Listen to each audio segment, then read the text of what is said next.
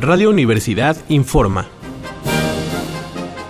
Corte vespertino del miércoles 11 de septiembre de 1968.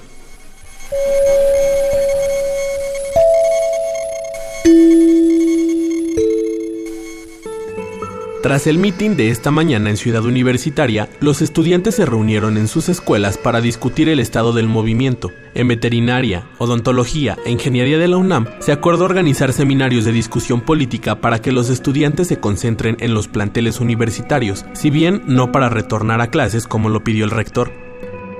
De igual modo, las asambleas acordaron seguir informando en las calles sobre el curso del movimiento e invitar a una manifestación silenciosa para este viernes 13 de septiembre. Por otro lado, se está llevando a cabo, en este preciso momento, otro mitin en la Plaza del Carrillón en Santo Tomás. Nos informan que se ha reunido ahí cerca de 5.000 estudiantes. Nuestros reporteros nos refieren que en este último mitin los oradores insisten en que el conflicto se resolverá con el diálogo público, pues esta es la única manera de que el pueblo sepa qué se discute y qué acuerdos se toman. Además de los estudiantes, han tomado la palabra un ferrocarrilero, un chofer de autobús y uno de los padres de los estudiantes. Seguiremos informando. Siga pendiente de los reportes de Radio Universidad.